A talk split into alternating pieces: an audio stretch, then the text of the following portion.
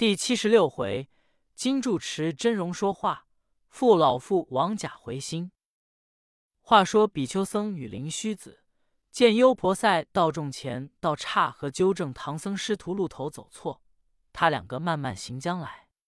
一个说：“我两个保护经文，一向不与唐僧们识破，今日安可同他们前去纠正？”一个说：“我们称得河中，便传渡他师徒，还当中使了他。这舟船高鲁原归了船主。”两个出了寺门，依旧变作舟子，往关前走来。远远的见众人把唐僧、金贵单挑着前来，乃上前道：“长老。”我应付了船只，便是公差，如何白使人也不候我交谢？便是就归上仪，也该送些酬谢。三藏一见了两个舟子，连忙说道：“二位大哥，多承你应付船只前来，却不知你这船从何处来的？这村中众人说是被杰克获得盗船。今既见了二位，我小僧事便明白。”周子道。列位不必扯着长老，他乃取经僧人，现有名文，我方应付。况此船乃西关名家应当差的。村众道：“既是名家应差的船，如何你舟子不在船程高？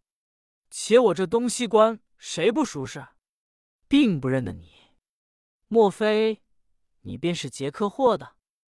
连舟子俱扯着不放。只见住持道。莫要争讲，且到寺中开了贵担，再做计较。比丘灵虚子见事事不好，恐怕到寺中不便屈处，乃说：“莫要冤了僧人，我两个本是舟子，你们何故推不认的？”把手一正，飞走道：“且乘我的船去罢。”这村众也有赶去的，那里赶得上？忽然不知舟子去向。且说众村人挑着金担，同着住持到的寺来。三藏见了一座大寺院，山门上有匾，写着“大光禅林”。三藏进了山门，众村人把金蛋挑到殿上，乱吵乱闹，便要打开了看。三藏道：“列位，我小僧果是取来的经卷，包封甚固，不但不可开，且不敢开的。你列位若果是被盗劫了客货舟船，捉获不着，我小僧这几个徒弟却会捕贼，不消时刻，便与你们捉获了贼来，保管你人赃利现。众村人笑道：“这等会捕贼，除非是神人。”行者道：“你众位说的不差，我老孙比神人更灵应里。”众人听得道：“既是如此，且从容一日，勿要长老们捉出道来。”我等见了明白，方免开你包蛋。行者道：“列位且在山门外歇下，待我与你捕贼。”众人依言，退出山门。三藏方才礼拜了圣像，问讯住持。这住持撞动钟鼓，只见四僧齐出，恭谒了三藏师徒。三藏乃通问住持道号，住持答道：“弟子法名通玄，管理这四僧众。”应接往来施主。左有灵山下来，优婆塞老爷说：“只因取经圣僧路头，在此禅堂安住。只因小僧到桃柳村王员外家做斋，引老爷们去了。我早时劝圣僧到桃柳村那条路，王家随喜，圣僧不肯去。不匡到此处，被村众查认出有碍舟船。如今若不还他个明白，这村众岂肯甘休？”依弟子主意，不如开了单包，把经文布施在小寺，不消劝解，他们自然息争。三藏道：“师傅，且从缓，待我与小徒们商量。”住持退入禅堂，三藏乃与徒弟们计较道：“徒弟，这是如何处？我们若不开单包与他们看，他众人只为布匹，已是打开。况这四僧又要布施在寺。”如之奈何？方才悟空许他捕贼，这不过缓他一时，那里去捕什么贼？行者道：“师傅，我看这是多西住持长老有个意念。怎么他领着桃柳村众汉子称高，要我们到王家去？我们不依他，从这东关来，便就是桃柳村王家被盗之船。你与八戒好生守定金丹，待我徒弟探住持的心肠何意？”行者说罢，引着身进入住持房内。只见住持向徒弟说：“我这寺中与人家做斋设教，只依着刻一小成套子，便是小斋，所得无多。如得了唐僧取来大成经藏在寺，与人家做斋教时，山门定然兴旺。却好夜梦精灵，俱因我留经之故，但恐唐僧不肯，故此指引他们到桃柳村，叫王家弟兄倚着强梁，肯留便罢。”若是不肯，便打开他金丹就抢夺下，或超腾了，才放他们前去。不匡到岔河旁，有众道人指引顺流而东到此。王家设计说，客货在船被劫，诬他师徒，拘留他在此。若是补不出道，这王家村众定要开了他单包。那时你们齐了四众，各具纸笔。若是唐僧不肯留下经卷。你们便抢去超腾还他。那徒子徒孙听了道：“老师傅，你真是妄想！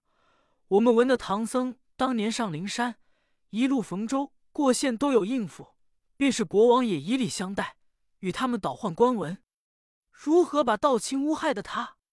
况且闻他师徒到处拿妖捉怪，神通变化异常，抢夺他经文不得，反惹他们送到州县官长。”师傅定要吃他亏苦。住持说：“徒弟，你们不知，我自从听得他们前来，便立了这心，恰好梦中精灵指引王员外众子，他弟兄势力，哪怕什么官长，他弟兄留下经文，日后定是本寺中一宗斋教大法事。”住持与师弟记忆，那里知行者背细听之，乃笑道。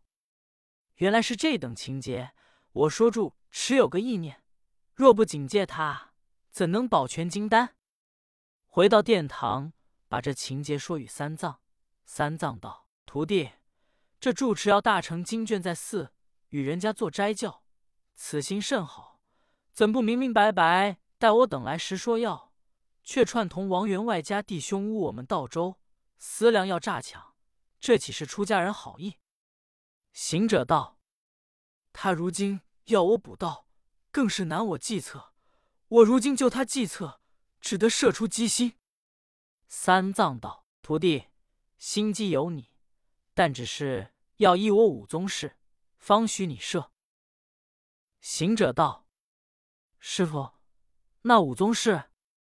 三藏道：“步行间巧不伤生，不泄真经坏教名。”要把住持村众汉回心向道西无名。行者听了道：“师傅，这却难。若射出机心，定有几分奸巧。”三藏道：“徒弟，奸巧机心，伤了本来魂魄，行不得，行不得。”行者道：“众人若来抢夺，只得相争；若抡起禅杖，难保不伤生害命。”三藏道：“抡动禅杖，这非出家人道理，行不得，行不得。”行者说：“真经是不敢谢，但住持立了妄想心，先自坏了交。他既与强恶弟兄设计陷害，利益抢留我们金丹，怎肯轻易又回心向道？”三藏道：“不叫他回心向道，金丹怎得出这四门？”道情事怎能洗白？行者听了三藏这五宗事，眼看着八戒、沙僧道：“你两个师弟可有不犯了师傅这五宗教诲，出一个神通妙算，保全了经文前去？”八戒道：“你许了他说拿出道来，便保全了金丹不开。”行者说：“你未尝有盗劫，明是诬害我们。”叫我老孙那里还他个盗贼？沙僧道：“不如师傅老实求住持，叫他向王家解劝，放了我等去吧。”三藏道：“悟净，此计甚当，只恐住持不允，再计较其次。”行者说：“料住持与村众串同，定是不允。”八戒道：“寻近处官长告明了去。”行者道：“等待告明，经文已被他众人抢开了，此策非良。”八戒道：“先须师傅善求，他若不允，后讲告明。住持若为官司，或者消了这段妄想。”三藏道：“悟空，且依着他二人，待我善求住持解劝。他若不允，你们再讲官司告里。”行者一言。只见主持歇了半日，上殿来问道：“圣僧机防着道劫了吗？”三藏笑道：“师傅，我们一个出家人，且是过路到此，那里去不到，就是会补。那道劫了客货运去，我徒弟往返也要多日，怎能办上机着？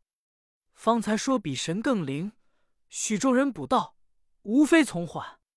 求师父念我等同在龙华会上。”示意叫传流，转劝王家昆仲，方便放了我们回国，也是积福功德。住持道：“圣僧之言，敢不听从？但有道无道，只是把柜但开了与他们一看，不系是布匹，自然放你前去。若叫我劝解那王家弟兄，便以我弟子有私了。”八戒听了道：“住持师傅，开柜看验。”这是断然行不得，我们必须要到近处官司告明。况我们现有批官执照，那时只恐连累你老和尚，反为不便。住持听了，便起面皮道：“小师傅，你说话好没分晓。这村众正要把你们送到地方官长审究来历，你纵有批文，那王家弟兄试验却不怕你，便是我四僧也靠着他些势力。”八戒见主持咬定牙关，只是不语，将次叫那山门外村众金殿来开柜，乃直说：“老师傅，看你这语言相貌，多是与村众合伙串，同诬害我师徒之意。”住持听得，大叫起来道：“爷呀，青天白日，我好意念你同道门中，请你到寺，免得在州上与村众争辩。就是打开了金蛋。”不过在一包风，如何说我串通诬害？便就与你们殿前发誓。住持叫一回，跳一回，那村众已经山门上殿，将有强打之机。却说比丘僧与灵虚子两个见村众齐拥了唐僧师徒与金丹到寺，他两个忙复转，引着身形进入殿中，见住持发咒誓，村众动抢心。随便了把守山门两员神将站立金丹之前，现出真形。但见顶上金冠八宝箱，红袍罩甲透霞光，手中执着降魔剑，显在真金护法王。住持与村众人见了，吓得心惊胆战，齐齐的跪在殿前。那村众只是磕头，住持便开口道：“菩萨。”弟子一心救解圣僧冤污，并无意念。神将道：“那通玄和尚，你好妄想！欲流经建大斋教，虽是为地方人民祈福，只是勾引王家弟兄，诬害取经僧人。这件邪心罪在不幼。那村众人等欲抢开柜，但亵渎真经，只叫你那弟兄家眷老幼灾殃，无可依救。”神将说罢。腾空而去，众人不知是比丘僧与灵虚子化身，唯有行者微察其意，遂腾空道：“二位老师傅，警戒他们，奇迹虽妙，只是我师傅还要他回心向道。”比丘僧笑道：“孙悟空，我们警戒他，留着回心向道与你设机变去罢。”行者说：“老孙这机变事儿，尽惯尽惯。”乃拔了一根毫毛，变了一个假行者，随着三藏在殿上。只见住持凛凛的回到房中纳闷，行者随隐着身跟他到房中。那众徒弟问道：“师傅，如何纳闷？”住持道：“圣僧难冤，经卷不可留，真真空废了妄想，反造下罪孽，还要罚王家村众的灾殃。想当初我这妄想心是精灵梦寐之间动的，今日明明神将护着真经，说得我毛骨悚然，如何解救？行者隐着身听了，看住池房中挂着一幅长老神像，却是住持的仙师真容。行者乃躲在后边，叫一声：“通玄徒弟，你动了妄想，误听精灵，诬害取经圣僧，把我也牵连罪孽，及早忏悔。若不忏悔，空腹出家，还遭病害。”住持听了，忙向真容前道：“老爷。”也是徒弟一时妄念，却怎样忏悔？行者道：“作速向桃柳村王家去，叫他弟兄设斋供礼，拜真经，求那取经圣僧消灾释罪。”住持满口答应：“我徒弟就去。”行者又说道：“那圣僧在殿上口渴肚饥，快叫常住供应莫迟。”住持连声应允。随出山门，到桃柳村王家来。行者随着他到得王家，只见王甲出迎进屋。行者依旧隐着身，听那王甲向住持说：“家众皆唐僧不来，设计污他，指望开他金丹，与师傅或超或留。谁知真经有神将拥护，倒惹了灾殃。如今弟兄老幼十有八九疾病起来，如之奈何？”住持答道：“我小僧为此道牵连亡故的师长，乃把真容说话，叫他忏悔的话说了。”王甲笑道：“忏悔可信，岂有纸上真容会说话之理？”行者在旁见王甲不信，又动了一个机变，遂走入他屋内，只见一个老妇人在屋后走将出来。行者看那老妇人，白发垂双鬓。青脚裹半头，不同长腹臂，定是老忘忧。行者见老妇执着一根拄杖在手，旁边随着两个丫鬟。那老妇问丫鬟：“堂前何人讲话？”丫鬟答道：“是大光禅林住持。”那老妇在堂后听他两个说话，把耳一侧，这行者即变了一个苍蝇，钻入他口内。把主杖将平门打了一下，道：“王甲，你与和尚讲什么话？”乃走出堂前，指着住持骂道：“你一个出家和尚，吃斋念经是你本等，便是要留下抄写那西来圣僧的经卷，也还是正念，如何不明白带圣僧到地方，请他到寺，求他把经文传你，乃来我村串同我王甲这一起报恶弟兄。”设计诬害，把他们拘留在寺，不敬圣僧，亵慢经典，罪孽难宥。你这王甲不孝，堕入无名。和尚连累我亡故师傅，你却连累我不得超生。我非别人，乃是你父王老员外。你要家下大小灾殃消逝，及早到寺，整备斋供，求那圣僧建一场功德，仍着家仆汉子们。把金贵单包送他过前村。闻知那圣僧中还有一个神通广大、手段高强的孙外公，他老人家要些后手，爱些便宜，你须是另外送他两匹布帛。行者说罢，把老妇人使坐的他东舞西跳，一会昏昏迷迷坐在上席。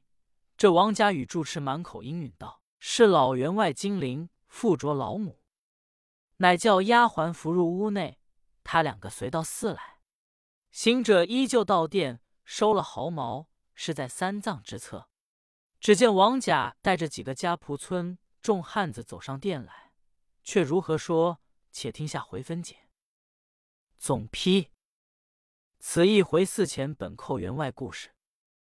通玄只为要做大乘斋教，便造出如许恶念，不思量如此做来有何功德？正是有心为善。善即是恶。